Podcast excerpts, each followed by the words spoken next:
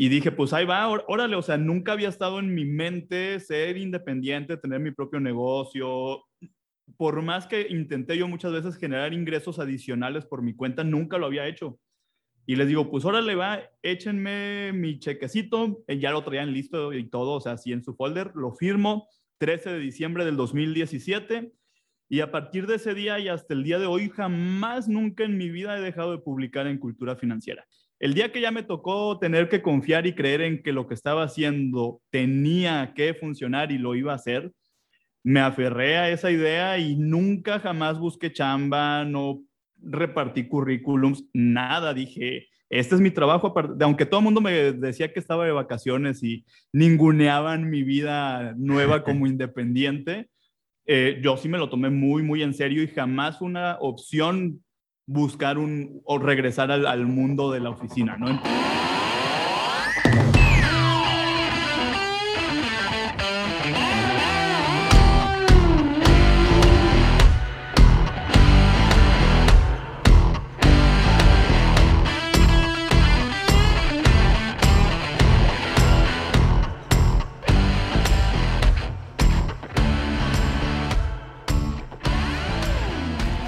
Gente, ¿cómo están? Bienvenidos a un nuevo episodio de Cómodo o Incómodo. El día de hoy tenemos al buen Dani. Urias, ¿cómo estás, Dani? Bienvenido. Bien, bien, muchísimas gracias por la invitación. Un honor estar aquí en este podcast. La verdad, desde que escuché los temas que tratan, el título del el nombre del podcast, me, me, encantó la idea. Yo creo que va a estar, va a estar buena la plática. Qué bueno, Dani, muchas gracias otra vez por aceptar la invitación. Gracias también porque eres un, un gran referente de, gente o plataformas mexicanas para mí, o sea, esto es personal. Te sigo mucho a ti, a Sofía Macías y a Eduardo Rosa, son como mis top de, México, entonces te agradezco también y aprovecho el espacio. Eh, Dani, me gustaría empezar, digo, para la gente que no te conoce, tú pues eres el director, fundador de, de Cultura Financiera, una plataforma en donde se habla de finanzas personales, planes para el retiro, inversión, ahorro, presupuesto y demás. Pero tú no empezaste así. Tú, tú pues estudiaste periodismo, empezaste trabajando en, en un programa de radio como destinado a finanzas, después tuviste una parte de seguros. Entonces, pues me gustaría empezar que nos platicaras por ahí cómo fue esa transición, porque pues estuviste un buen rato trabajando de Godín, se puede decir, y cómo fue esa transición allá tú decir, ahora sí, me voy a lanzar yo a lanzar mi plataforma porque quiero que la gente me escuche. Pues todo ha sido muy, muy accidental. Me gustaría decirte que era parte así de mi proyecto de vida ya desde los 20 años, ya sabía exactamente qué quería hacer y hacia dónde iba a ir. La realidad es que no. Y digo, y también para quienes nos escuchan, pues que no, de repente no se presionen al grado de frustrarse si ahorita las cosas no van saliendo como las tienen planeadas digo, es paciencia, constancia y, trabajo, ¿no? O sea, las oportunidades te agarran chambeando, así estés en otro lado que a lo mejor ahorita no es el mejor, pero, pero la solución nunca va a ser dejar de hacer las cosas. Entonces, digo, este, esta introducción porque, como bien dices, pues yo estudié comunicación, estudié periodismo.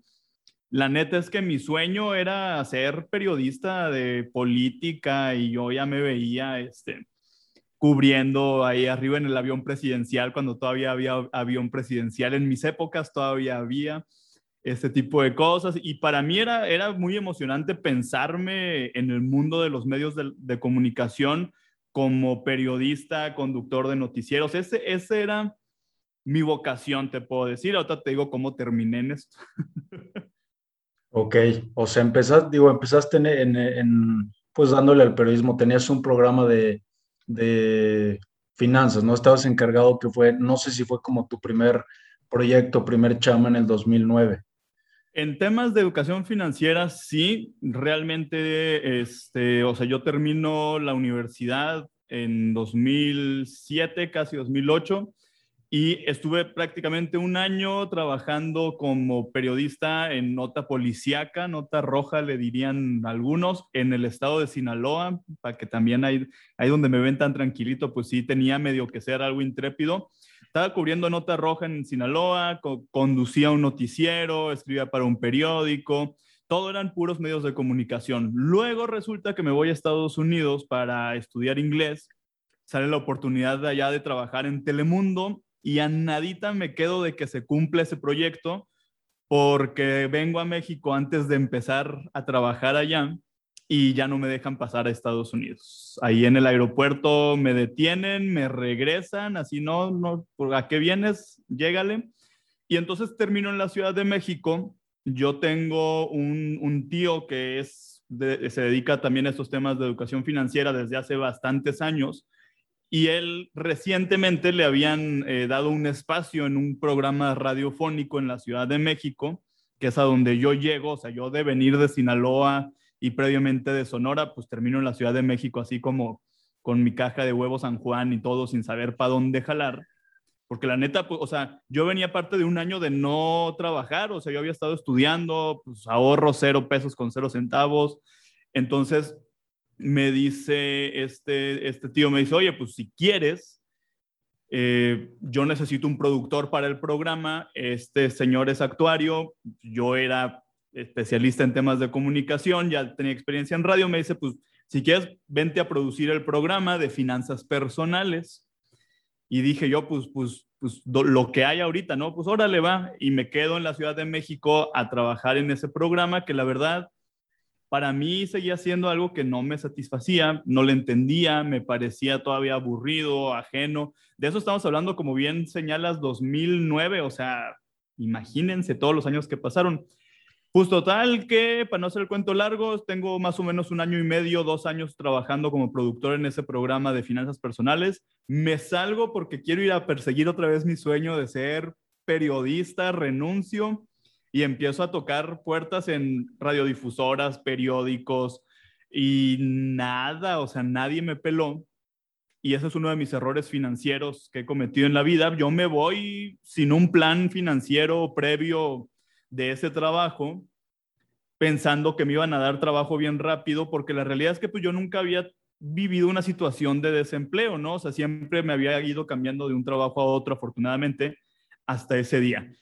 Me buscan de una agencia de relaciones públicas que llevaba entrevistados al programa de radio que yo producía, el de finanzas personales, y esta agencia me busca porque querían a alguien que trabajara para una aseguradora, una cuenta de seguros, y como pues según ellos yo sabía y me gustaba el tema, ya sabía, pero no me gustaba, entonces, pues la neta es que fue igual, o sea, dije, ching, pues es que ya llevo casi dos meses buscando trabajo, me quedan como 80 pesos, o sea, me alcanzó para comprarme un traje, te lo juro, o sea, me compré mi traje para ir a la entrevista de trabajo, me pagué en ese tiempo, yo tenía que tomar metrobús, caminar el metro pecero y llegaba ahí al lugar donde era esta agencia, me pagué eso y regresé con 20 pesos y a los dos días me contrataron y entonces empecé a llevar una cuenta de seguros dentro de una agencia de relaciones públicas, que fue lo que eventualmente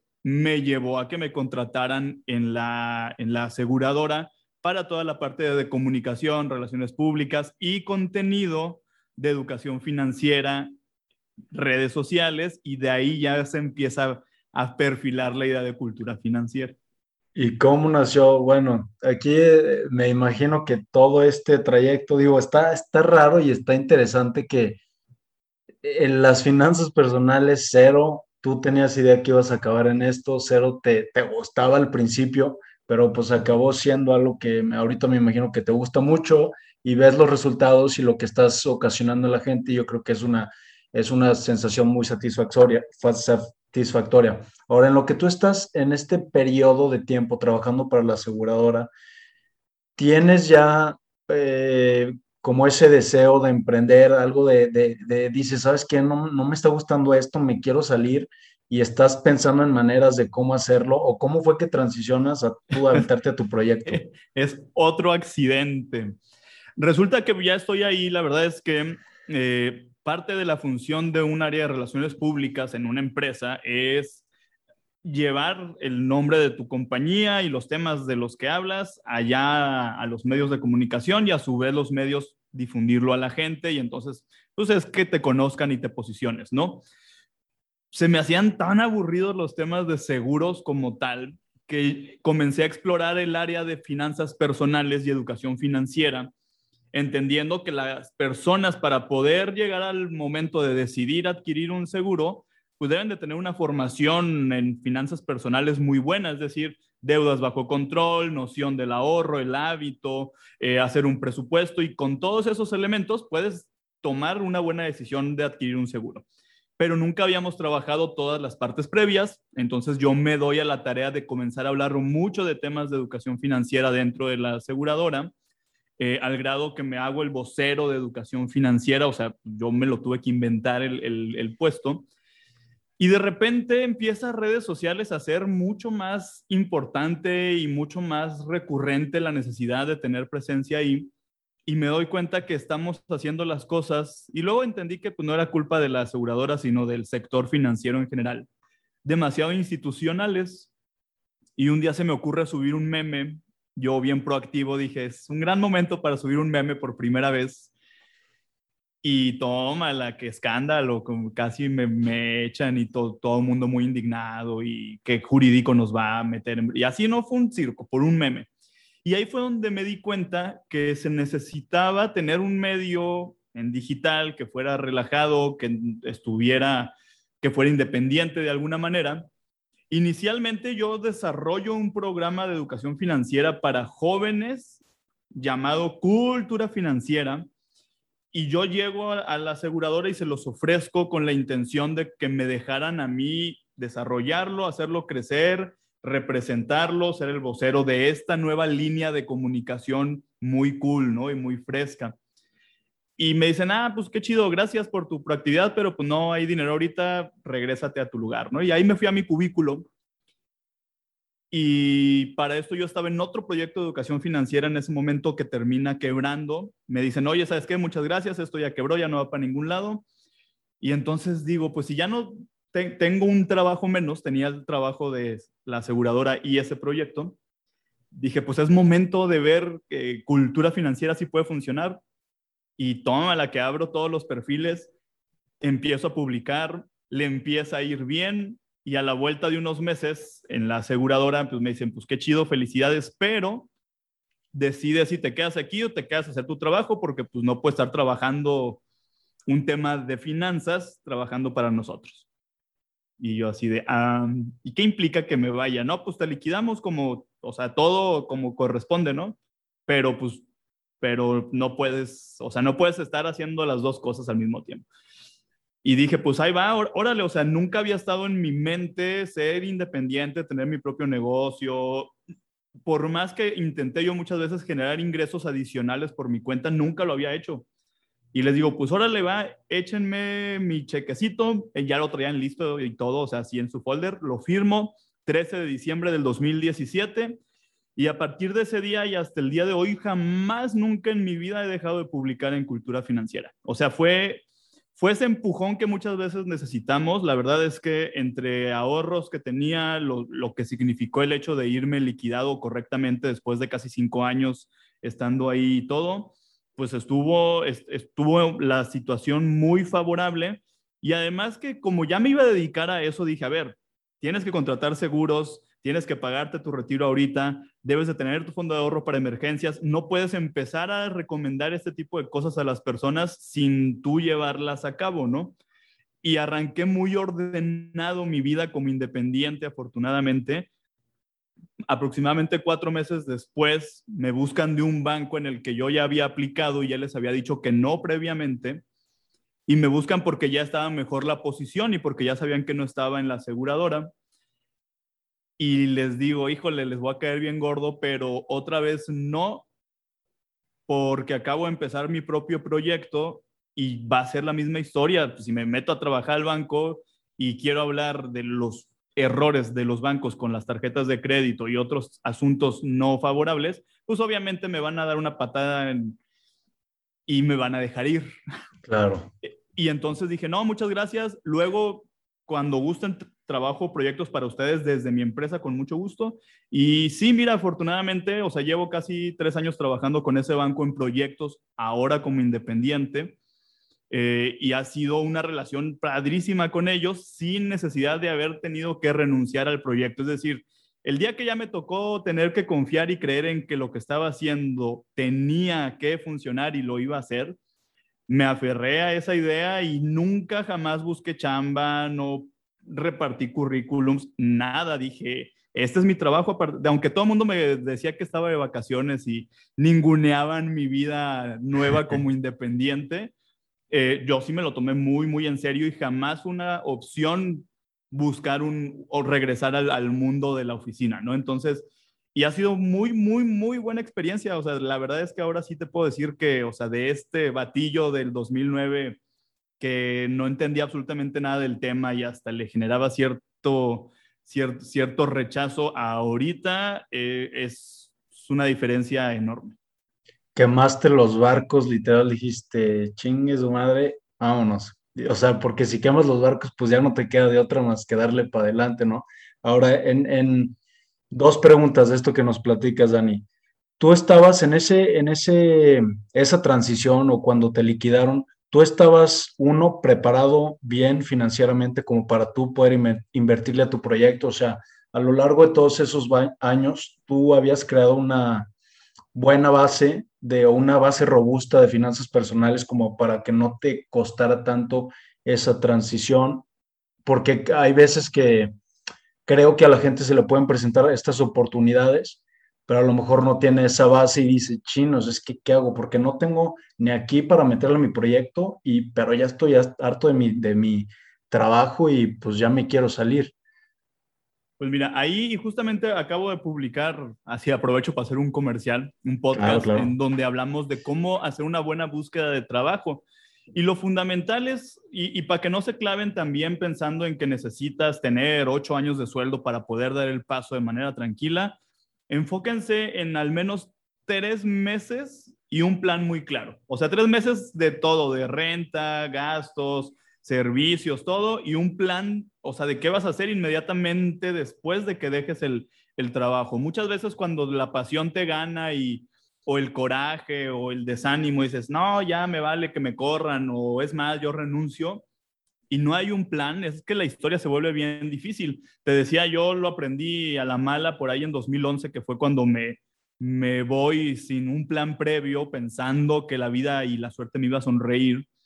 Y pues no caí en una situación dramática, afortunadamente también mi circunstancia de vida es, es favorable en el sentido de que mis compromisos financieros pues hoy son conmigo mismo y no más, ¿no? O sea, no, no tengo dependientes económicos, ni perritos, ni gatitos que diga yo, híjole, este, ¿dónde van a comer las criaturas ahora? Que eso al final es una situación que también evidentemente te puede generar presión cuando no estás preparado, ¿no? Entonces, eh, sí es bien importante, o sea, que haya, haya un plan fundamental, que tengas un colchón económico, pero volvemos al punto, si te estás esperando a tener 10 años del sueldo ahí acumulados, ah, va a tardar pues, pues, un ratito, ¿no? Y, el punto también es que nunca va a haber garantías sobre nada si estamos esperando los escenarios ideales para hacer las cosas. Digo, porque yo sí ya llegó un punto en el que yo empezaba a, cuestionarme, oye, pues, ¿y si te vas a hacer esto solo? Pero qué miedo, pero ¿y qué? Porque estás en una zona de seguridad y no tiene nada de malo, pero los trabajos, como yo ya lo comprobé, pues son seguros hasta que dejan de serlo, pues. Y entonces, si no hay un plan, está más canijo recuperarte. En mi caso, también te puedo decir con mucha sinceridad que, o sea, yo había comenzado a ser sumamente organizado ese año. O sea, ese 2017 eh, lo empecé con cero deudas, afortunadamente. Eh, tuve unas utilidades que eran maravillosas, son de las cosas que extraño realmente. Un pago de utilidades buenísimo que se ahorró íntegro ese año. Luego vino un fondo de ahorro que de igual manera estaba bien, bien respetado. O sea, para mí de alguna forma, y eso sí te puedo decir que pues, fue más bien suerte de que me apliqué ese año, pues me preparé para el escenario más caótico que era quedarme sin ese, sin ese ingreso y tener los recursos para poder iniciar un negocio. Entonces yo termino ese año sin deudas, con suficientes ahorros, con liquidación, venía todavía un pedazo de otro fondo de ahorro, otras utilidades, es decir, todo el escenario estaba muy, muy, muy bien este, acomodado, pero tampoco significa que, que ya venía ese dinero bien administrado por sí solo, ¿no? Muchas personas desafortunadamente, y nos lo han platicado, nos han escrito para hablarnos del tema, he tenido asesorías con personas que están unas broncas porque los liquidan, más los ahorritos que tenían, más lo que les deben del aguinaldo, más no sé qué tantos, y se vuelven locos de poder y entonces creen que son vacaciones y no, no liquidan deuda, se van de vacaciones, renuevan el carro y en unos mesecitos ya andan con cero pesos, con cero centavos y todavía no han encontrado un nuevo trabajo, no han empezado un proyecto y la administración pues, se vuelve fundamental, ¿no? En mi caso, del diciembre del 2017 hasta septiembre del 2018, fue la primera vez que yo facturé algo por concepto del trabajo de cultura financiera. Previo no hubo ni un solo centavo que yo hubiera ganado. Fue puro construir reputación, marca, visibilidad, crecimiento en las redes para poder tener algo que ofrecerle a, mis clientes. Y hasta septiembre fue la primera vez que vendí algo. Entonces, pues imagínate, o sea, échate tus 10 mesecitos sin generar un solo peso y sin modificar tu nivel de vida porque está todo bien organizado, o sea, sí, sí tiene su chistecito también. Sí, es justo lo que te iba a preguntar, la, la segunda pregunta, que si en algún momento, una vez empezado el proyecto, porque ahorita creo que, que vas muy bien y tu proyecto pues ya está muy bien posicionado, pero al principio no sé qué tanta confianza tenías o si te llegaste a arrepentir en algún momento que dijiste, no puede ser, la regué, regresen en mi trabajo de, en la aseguradora y denme mi sueldo. Ah, pues mira, ahorita que, que lo dices, y yo, yo bien, bien hablador de, ay, no, nunca busqué trabajo, no, ya me acordé que, que no busqué trabajo, me ofrecieron eh, una chance de regresar a la agencia de relaciones públicas de la que me había ido a la aseguradora, pero en condiciones muy diferentes. Yo suponía que iba a entrar como consultor y que iban a respetar mis tiempos y que digamos, o sea, que, pues yo iba prácticamente, o sea, como parte de su consejo, ¿no? De, comunicación y, pues con mucha libertad, o sea, muchos beneficios y mucha libertad de seguir haciendo mi proyecto. Yo les dije, es que yo tengo mi propio negocio. Y me dijo, no, no te preocupes, tienes todo el tiempo del mundo, o sea, aquí es una figura mucho más de consultor que, que de ejecutor, entonces pues no hay bronca. Y como yo vi que no, ahí sí no había un conflicto porque no era una empresa financiera y porque las condiciones que me ofrecían sonaban adecuadas para conservar el tiempo suficiente para llevar mi proyecto, dije yo, pues órale, le entro. Eso debe haber sido yo creo que en agosto de ese 2018.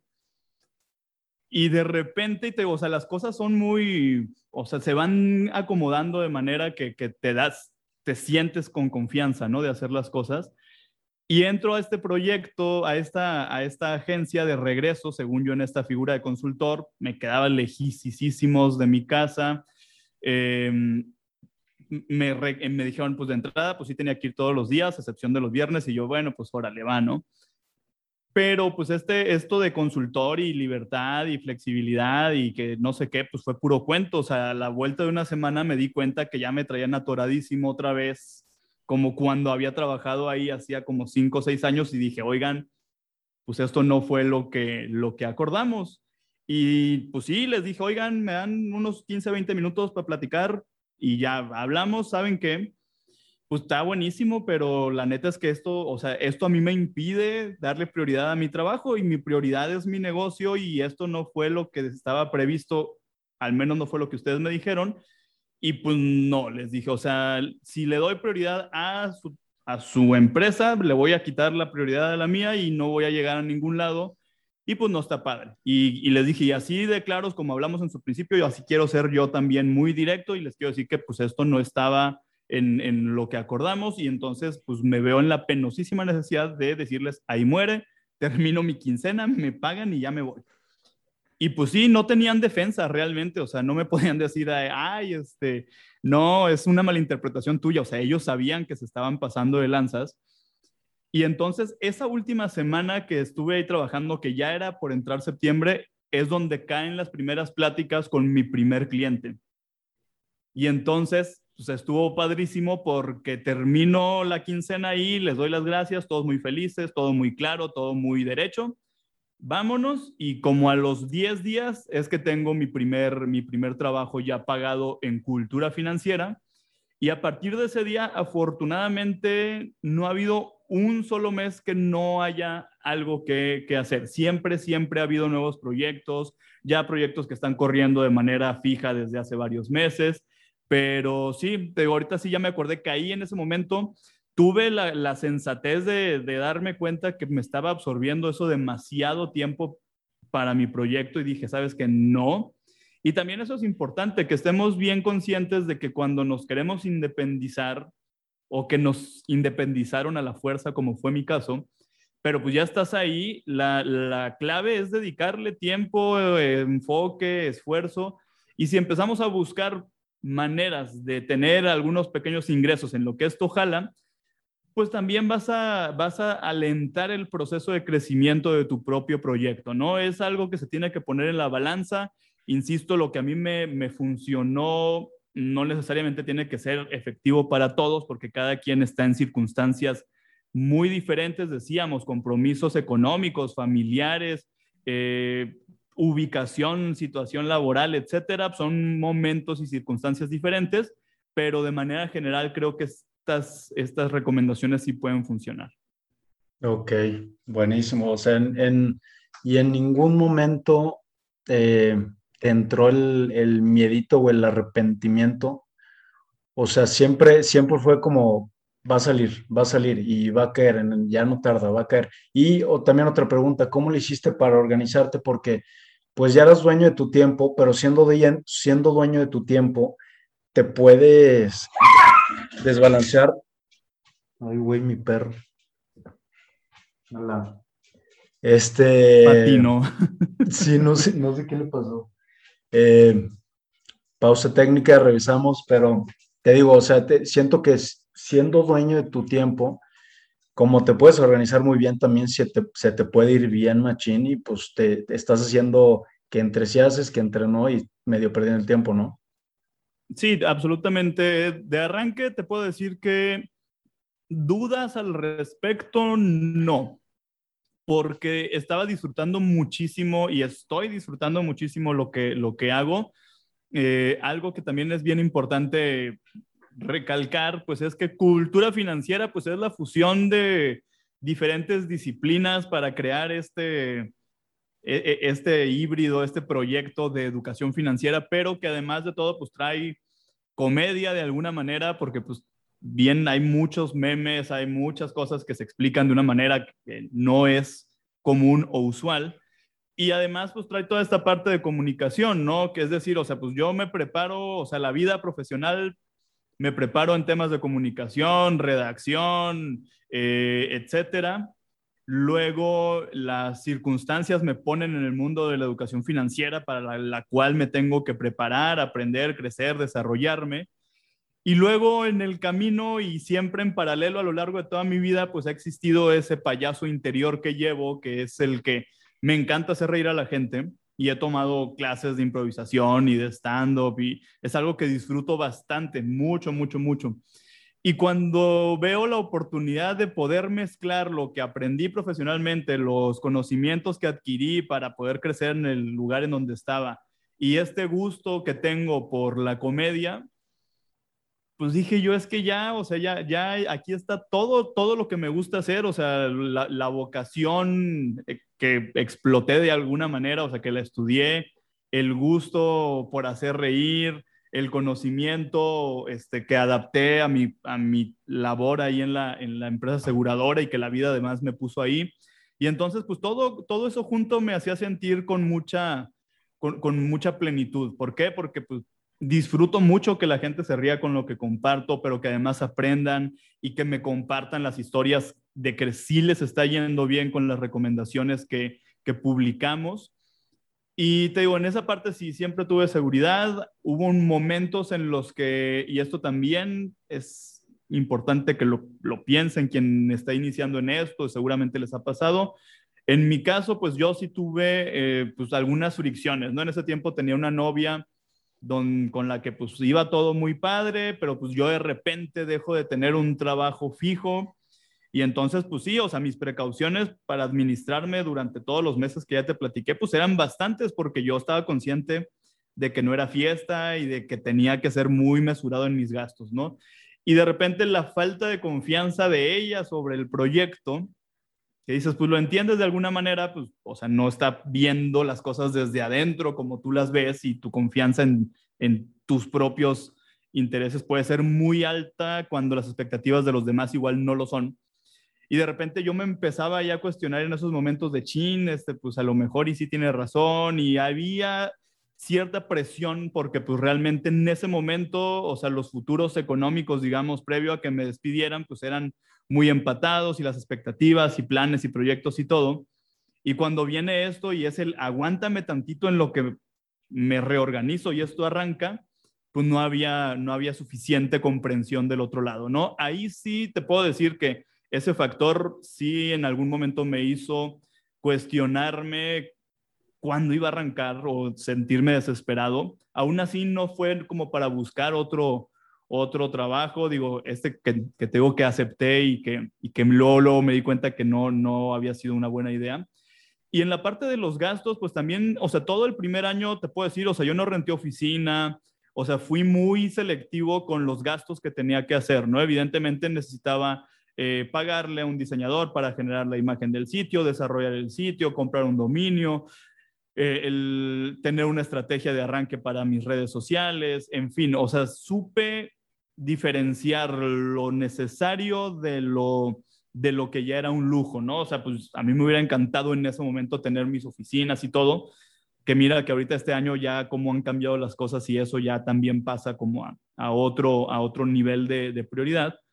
Pero sí, hasta el segundo año ya tuve una oficina en un cowork y ya empecé a crecer escalonadamente. Pero en el principio, pues sí, tenía muy claras cuáles eran las prioridades, cuáles eran las inversiones para poder salir y salir bien, qué cosas eran lujos que no podía en ese momento permitirme y que no me iban a, aportar porque pues todavía estaba en etapa de, de darme a conocer. En fin, eh, hay que tener la cabeza muy fría porque pues también es tu chamaco y tu proyecto y quieres lo mejor para él y, y quieres crecer bien rápido y a lo mejor te desesperas y terminas gastando más dinero del que realmente era necesario o lo gastas sin tener claro cuál va a ser el retorno que vas a recibir de, de esa supuesta inversión, ¿no? Entonces, te digo, sí, ese primer año fue pues, la clave de, de, de la permanencia realmente.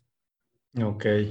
Ahora, en, cuanto a finanzas personales, Dani, pues tú ya tenías un, buen de años trabajando o tenías un buen background en esto ya para cuando tú lanzas este proyecto de cultura financiera.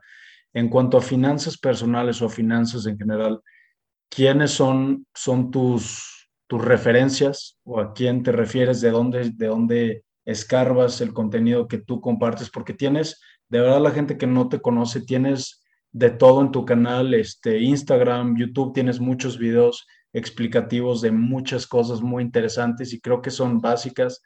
Me, me gusta mucho que haces mucho hincapié o énfasis en, en tener un buen presupuesto, eso me, me, la verdad es que a mí personalmente me ha servido mucho, pero ¿quiénes son tus referencias? Veo atrás que tienes, creo, y el de The Little Book of Common Sense Investing, creo. Este, y, no sé si nos puedas compartir en porcentajes tú, cómo le haces para manejar tus finanzas personales, qué porcentaje va a diversión, qué porcentaje va a inversión, ahorro, etcétera. Perfecto. Pues mira, digo, referentes y primero comenzando por, por los, los mexicanos, eh, definitivamente digo, Sofía Macías, eh, que hoy tengo el, gusto de, pues ya de, de, conocerla y de trabajar algunos proyectos con ella y, y, de tenerla ahí más o menos seguido en, el canal de YouTube, en Facebook, en Instagram, pues definitivamente es, ella es un, gran referente, ¿no? Prácticamente tiene, si mal no recuerdo, 11 años de que publica el libro de Pequeño Sordo Capitalista, previamente tenía un blog. Evidentemente, pues yo, yo conocía y seguía su trabajo porque pues era parte de, la fuente de, de, conocimiento que consultábamos para diferentes publicaciones, llegamos a invitar a eventos, etcétera. Eso por un lado, eh, en la parte de dónde mantenerme preparándome constantemente. Bueno, también ahí en México hay un economista que es buenísimo, que es Raúl Martínez Solares, que él es especialista en economía conductual. Con base en esa, en esa teoría o en ese conocimiento también de economía conductual es que me, me he tratado de enfocar bastante, que básicamente consiste en entender el por qué tomamos las decisiones que tomamos y saber que muchísimas de esas decisiones provienen de lo irracional y no de la mente racional, es decir, vienen de las emociones, vienen de las reacciones, viene hasta de tu yo primitivo, ¿no? O sea, pues si tengo frío y pues ¿qué hago? En lugar de tomar una cobija, pues mejor voy y compro pan dulce y chocolate y con eso mi cerebro siente que ya se le va a quitar el frío. Entonces, y se convierte en un gasto y cuando se vuelve recurrente, pues se vuelve una gran fuente de eh, fugas de, dinero y eso es lo que te impide tener estabilidad. Digo, cosas por el estilo. Para mí ha sido sumamente importante eh, poder justamente entender el proceso del por qué tomamos las decisiones que tomamos al momento de que gastamos o, que, o nos toca administrar nuestro dinero.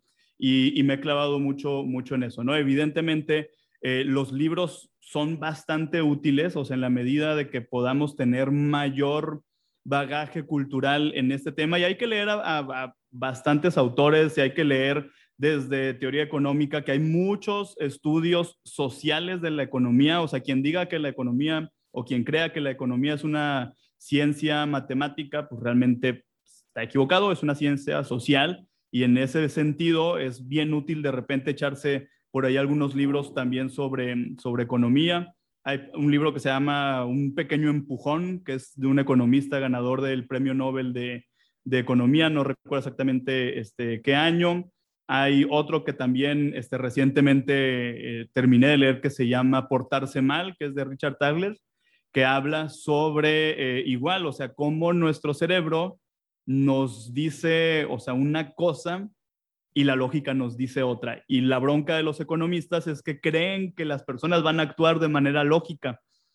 Y entonces todo el estudio que se hace, proyecciones y cálculos y y estas este, pronósticos, etcétera, sobre la economía generalmente terminan estando mal porque no consideran el factor emocional de la, del, del, del, ente, pues, de las personas, y no actuamos, la neta es que no actuamos pensando con, con, la lógica de por medio. Hay por ahí un libro también muy bueno que se llama El Código de, del Dinero, que es de, de, un español, que está también bastante interesante. Ese, para quien quiere independizarse, está muy bueno. Así se llama, de hecho aquí lo tengo, se llama Raymond Samso, se llama el, el, escritor.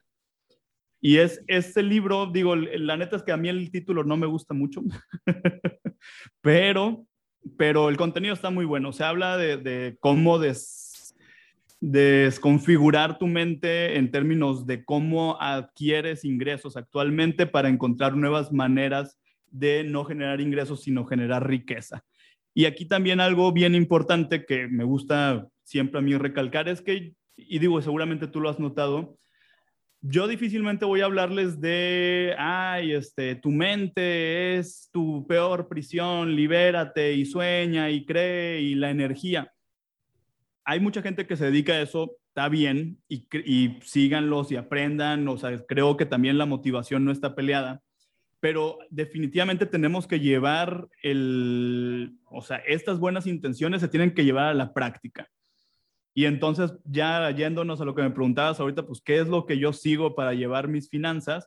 Pues obviamente pues, yo puedo tener maravillosos deseos y buena vibra y, y hacer, este, ¿cómo, ¿cómo se llaman estas cosas? Eh, pues sí, o sea, como decretar y todo. Sí, está bien.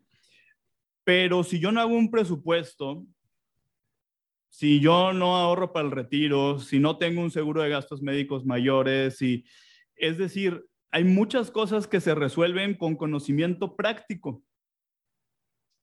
Y a veces se nos olvida y nos quedamos más en lo emocional, en lo aspiracional, en el vuélvete millonario con el poder de tus sueños. Hay mucha gente que hace eso, hay unos que son honestos y que su intención es buena y hay mucha gente que, cuidado, porque también hay muchos charlatanes ahí afuera buscando eh, sacarnos lana.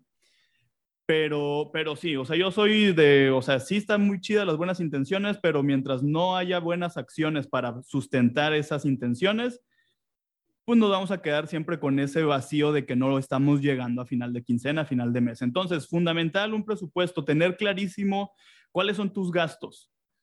Y aquí en el caso de los que son independientes, tener muy claro cuáles son los gastos de la empresa y cuáles son los gastos personales y que no se atraviesen, que no haya un cruce entre una cosa y otra, porque pues es muy fácil de repente eh, enredarnos, porque así como entra el dinero del negocio, sale en todos los rubros, entonces tener clarísimo de entrada, mes con mes, cuánto dinero es para los gastos personales, cuánto dinero es para los gastos del negocio los que ya están fijos y cuál es reinversión en el caso del negocio y en la casa, cuáles son los gastos imprevistos y hay que tener también un colchón ahí.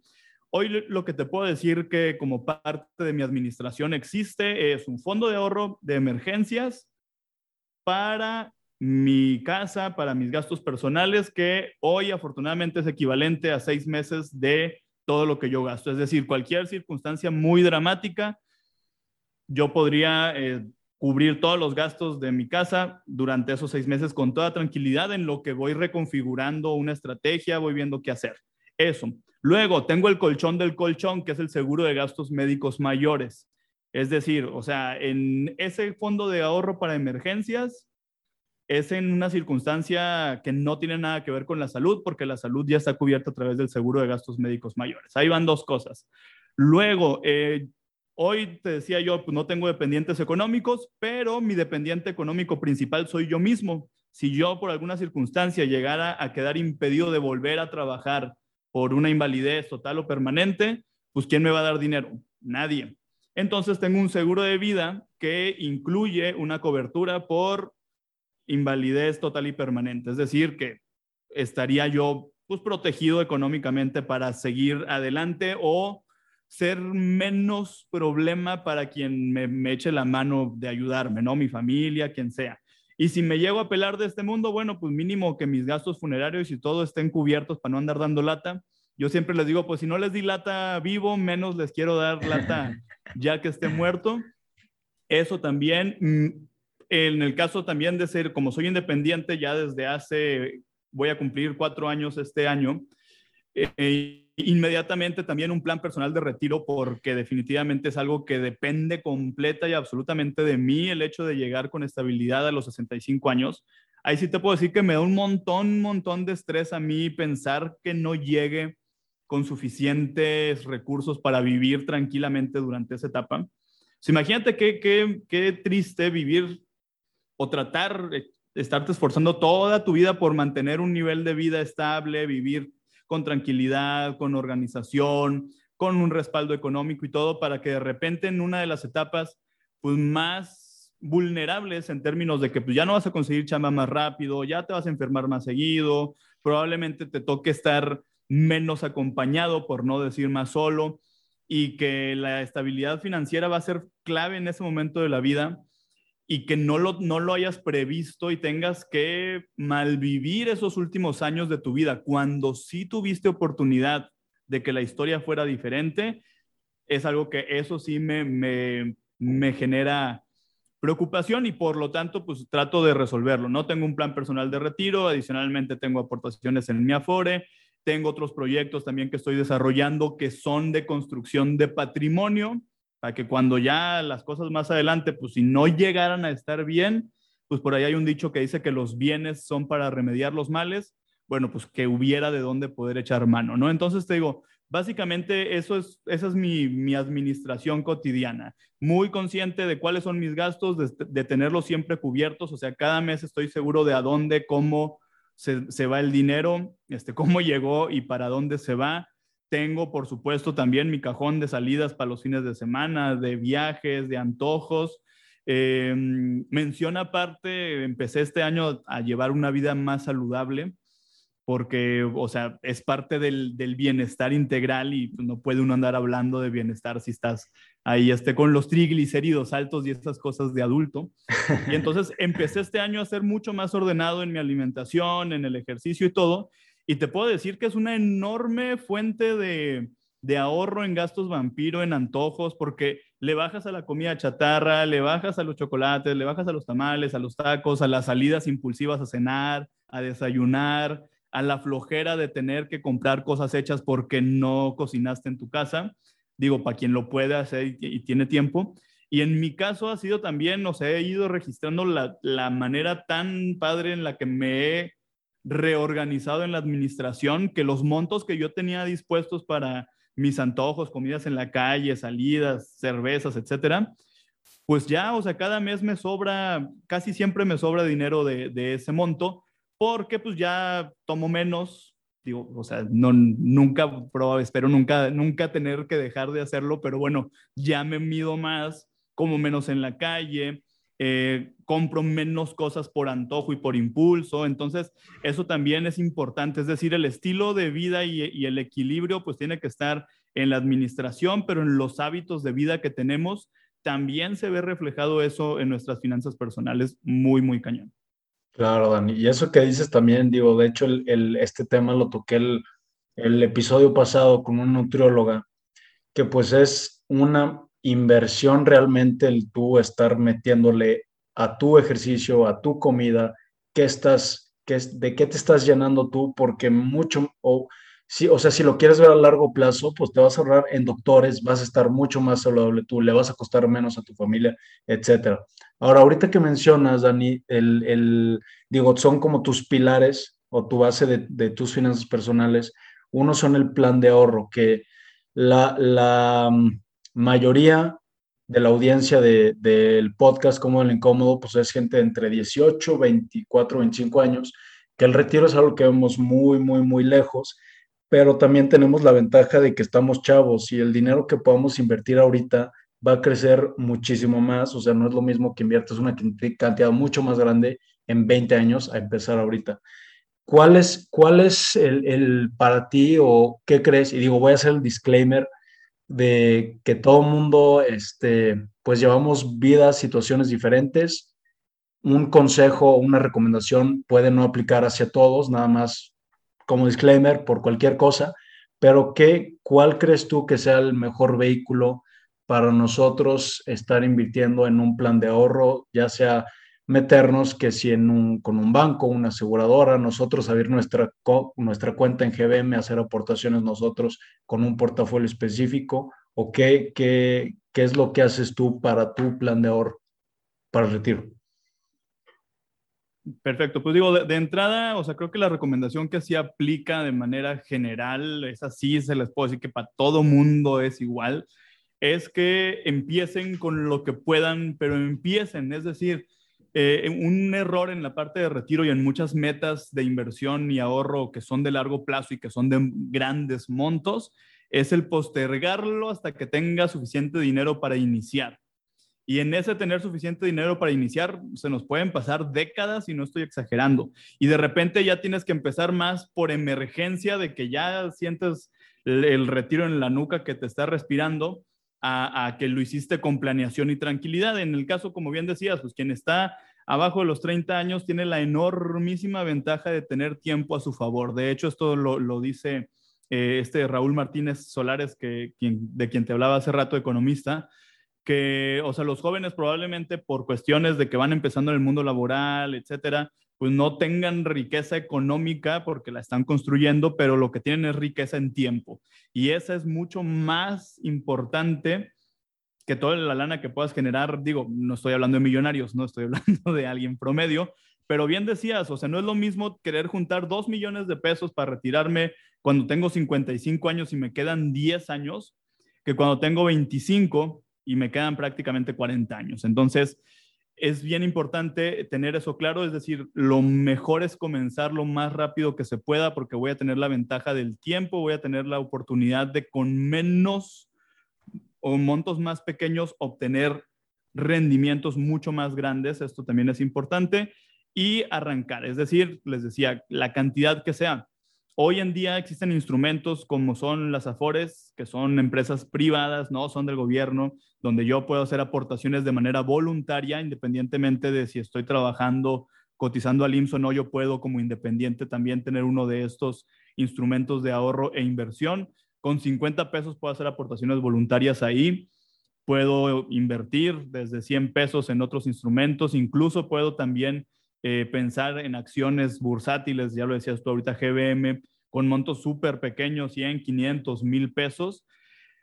Y yo, o sea, yo a lo que le veo, le veo la ventaja a los planes personales de retiro de las aseguradoras. Hay algunas que desde mil pesos al mes te permiten ya abrir un plan.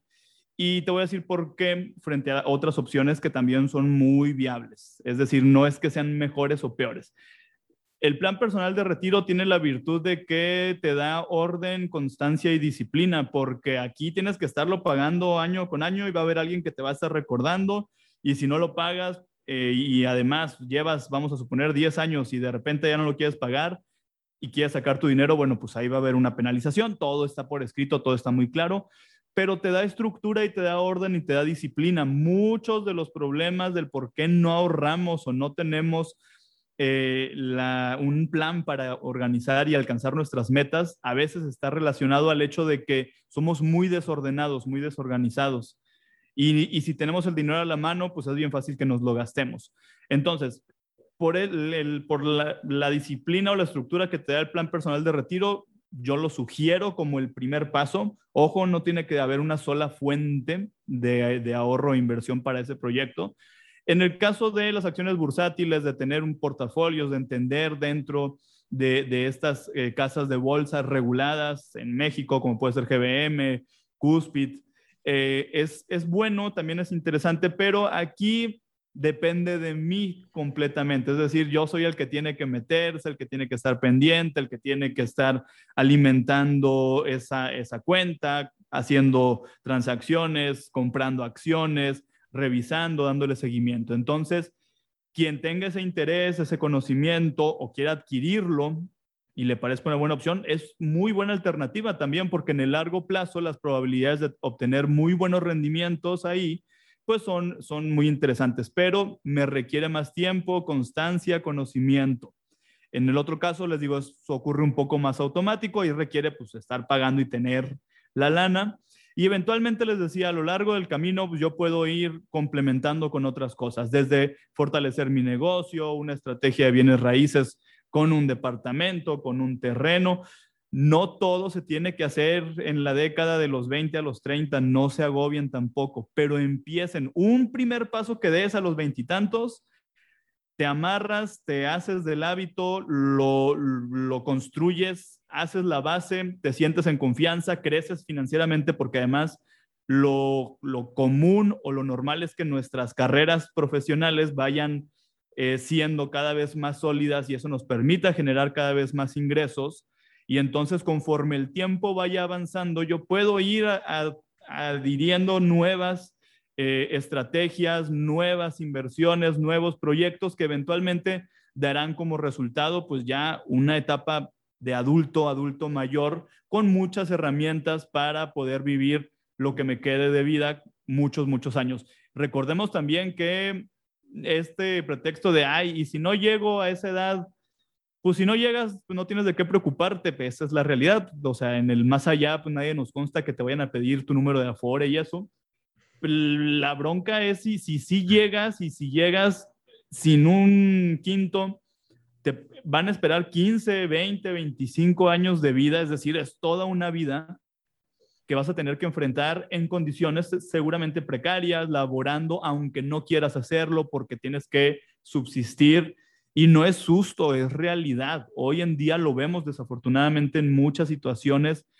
Basta con voltear a nuestro alrededor y darnos cuenta del impacto tan severo que tiene el hecho de llegar en condiciones precarias al retiro. Y no hablo de, mi, y no hablo de gente que se encuentra hoy o que siempre desafortunadamente ha estado en situaciones de recursos escasos. Hablo de personas que tuvieron vidas financieras estables.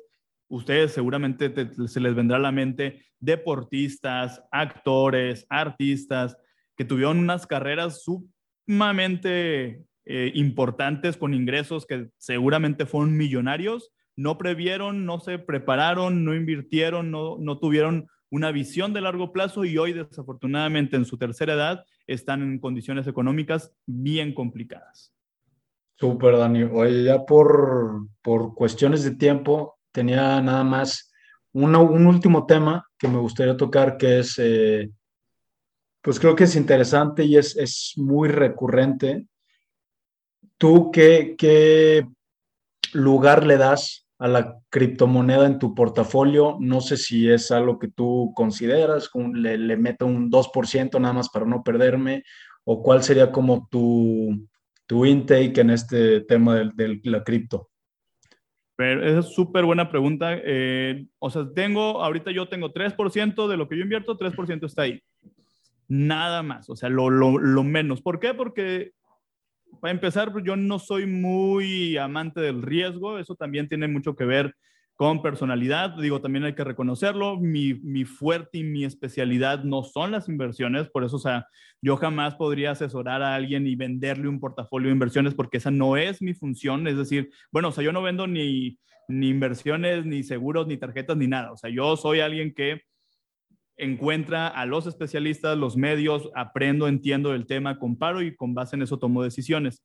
Pero nunca van a haber sugerencias de haz esto o lo otro o aquello específicamente mi, medio y cultura es para darte eh, todos los puntos de vista y que tú puedas decidir. Ahora, regresando a esto, ¿por qué yo nada más tengo ese 3%? Uno, porque pues, no soy muy amante del riesgo en las inversiones, eso lo tengo clarísimo. Dos, porque pues es, sigue siendo algo volátil, es decir, o sea, pues, tenemos importantes subidas, importantes bajadas también. Entonces, yo estoy muy tranquilo con ese porcentaje y lo dejo que se mueva y que crezca y estoy pendiente de cómo se va moviendo, trato de estar aprendiendo lo más que puedo sobre el tema. Y algo que también, y que no se lo recomiendo para nada, nunca jamás en la vida he metido un peso que yo no tenga disponible para esa inversión. Eh, hay muchas personas que cuando esto empieza a subir, gente que no tiene ética, eh, les dice, no, no manches, pide un préstamo del banco y se te va a triplicar y lo han hecho y se han acercado conmigo también y es gente que hoy está endeudadísima porque cuando haces este tipo de movimientos en, en estos repuntes del precio y se vuelve un tema muy de moda y todo el mundo está hablando de esto, híjole, debes de ser súper audaz, debes de tener suficiente dinero excedente que puedas arriesgar, porque esa es la realidad y saber y tener la sangre y la cabeza súper fría para decir, ok, le entro, ya creció 24 horas, vámonos para afuera. ¿Por qué? Porque si no te puedes venir abajo y te puede pegar muy duro. Y si no respetas la regla básica de las inversiones de invertir los excedentes que tengas, es decir, si comprometes, vendiste el carro, hipotecaste la casa, pediste un préstamo bancario, una tasa de interés del 42%, eh, lo de la renta lo metiste y de repente esto se viene abajo, pues obviamente vas a tener muchísimos problemas y desafortunadamente hay quien sí sigue este tipo de, prácticas o sí hace estas prácticas y obviamente los resultados son catastróficos. Entonces, considérenlo como parte de su diversificación y su portafolio, sí, para que nadie les cuente, para que puedan matar ese, ese interés de ver cómo funciona infórmense, aprendan. Si ustedes tienen este gusto por el riesgo, lo aguantan y están respetando estas tres reglas básicas de diversificar, tener excedentes y entender que esto también es para largo plazo, éntrenle, pero éntrenle con moderación, con precaución. Es como cuando te vas a meter al agua fría en una alberca que primero metes un pie y luego otro poquito y ya al rato, pues sí, o sea, ya zambútete, ¿no? Pero pero prepárate. Eso básicamente es lo que les puedo decir. Un, otro principio básico de las inversiones es jamás le metas dinero a algo que no entiendes cómo funciona, porque si te dicen que perdiste tu dinero y, pues sí, no te queda otra más que creerles, no sabes ni por qué, ni de dónde, ni, ni cómo, pero como no te tomaste el tiempo de aprender al respecto, pues no te quedaría más que asentir y aceptar la, la pérdida que se tuvo. Y lo mejor es que sepamos cómo funcionan las cosas en las que invertimos. Entonces, eso es lo que yo diría respecto a esto. De hoy sí me, o sea, me he familiarizado porque además debo de vivirlo también yo para poder hablar del tema. Y también te puedo decir con toda transparencia, sí, sí, lo, sí tengo inversión ahí, pero muy bajita, muy consciente de que todavía tengo que seguir aprendiendo y eventualmente que aprenda más seguro, con más tablas en esto, puedo subirle a mi porcentaje y me la pasaré bien. Tampoco se trata de andar todo angustiado ahí este, con gastritis nerviosa, viendo todos los días eh, o esperando que Elon Musk no vaya a tuitear algo que tumbe el precio o lo que sea, que ya lo hemos visto que sí pasa. Entonces, infórmense, aprendan, comparen y decidan. Va, Dani, buenísimo. Oye, pues ya para acabar te voy a hacer dos preguntas que le hago a, todos los invitados. La primera es, ¿cuál es el mejor consejo que te han dado y por qué? Y si no se te ocurre alguno que, te han dado, ¿qué consejo darías tú a, a la gente? Ok, así que se me ocurre ahorita alguno, no, mejor, o sea, te, me quedo con el consejo que les decía ahorita al principio. No importa con cuánto puedan empezar a ahorrar, empiecen. La cantidad que sea, neta, no hay montos chiquitos cuando somos constantes, eso ténganlo clarísimo. Arranquen con lo que puedan, pero procuren ser disciplinados, constantes y van a ver resultados mucho más rápido de lo que creen pero empiecen, por favor. No se esperen a tener mucho dinero o a que les sobre para iniciar un proyecto de ahorro e inversión. Eso sería, digo, eso algo que a mí me hubiera encantado que me dijeran cuando iba empezando a trabajar hace ya un titipuchal de años. Entonces, este, sí, neta, arranquen, por favor. Buenísimo, Dani. Ya para acabar, última pregunta. Ya nos diste algunas recomendaciones de libros. No sé si te gustaría o, o se te olvidó alguno que crees que nos pueda servir sea de finanzas personales o no, digo, cosa, algún libro que a ti te haya gustado y que te haya servido que, te gustaría recomendar. Pues miren, este, quienes nos están escuchando en, en, México, de verdad, un muy buen libro de entrada para irle agarrando gusto y sabor a las finanzas personales es Pequeño Cerdo Capitalista, sí, dénselo porque sí, es, es, es básico y además, mm, luego no me clavo en, en autores de, de otros lugares porque porque es importante aprender del tema con nuestros propios referentes, nuestros productos, nuestra, nuestra, hasta nuestra moneda, ¿no? Entonces échenle un ojo como de arranque, es una muy buena puerta. Y les decía, este del código del dinero, yo creo que también les puede, les puede abrir mucho la, la visión respecto a cómo empezar a reconfigurar la manera en la que están generando dinero, cómo, cómo crecer. Y no es ni psicomágico ni nada por el estilo, o sea, son cosas que pues, realmente eh, bastante sensatas que a veces igual en la rutina de estar todo el tiempo preocupado por salir y chambear y crear y todo y no perder el trabajo, etcétera, se nos pueden pasar o no los habíamos pensado, échenle un ojo, también está bastante interesante. Vale, Dani. Pues muchísimas gracias otra vez. Te agradezco por el contenido que sacas, por haber tenido el tiempo de platicar un poquito de tu historia, de, de tu trayecto y de tu proyecto y cómo te puede encontrar la gente en redes y me imagino que también te pueden escribir, no sé si das asesorías personales, de ese sí no, yo no estoy enterado. Este, prácticamente no, digo, esas son casi, casi que así como de, que quien me pregunta y si hay chance en la agenda y todo, sí la sacamos, pero así como un servicio constante, no. Próximamente ya voy a lanzar una serie de cursos grabados que van a estar ahí disponibles para quien los, quien los necesite y, y, crea que le pueden servir. Eh, me encuentran en www.culturafinanciera.com. Ahí, de hecho, este, pueden suscribirse a la lista de talleres en donde les aviso todas las actividades que llevamos a cabo. Estoy en Instagram, Facebook, Twitter, YouTube, TikTok, como Cultura Financiera, cool con doble O al principio, como cool en inglés, Cultura Financiera, y ahí ando, me pueden escribir, este, principalmente contesto mucho más seguido en los inbox de Instagram, entonces con gusto y échenme un mensajillo y encantado este, a sus órdenes. Buenísimo. Pues muchas gracias otra vez, Dani. Muchas gracias a la gente que está escuchando, que se quedó hasta aquí. Eh, les mando un abrazote, Dani, también a ti, un abrazote. Y igualmente, muchísimas gracias por la invitación y pues un saludo enorme a todo tu auditorio.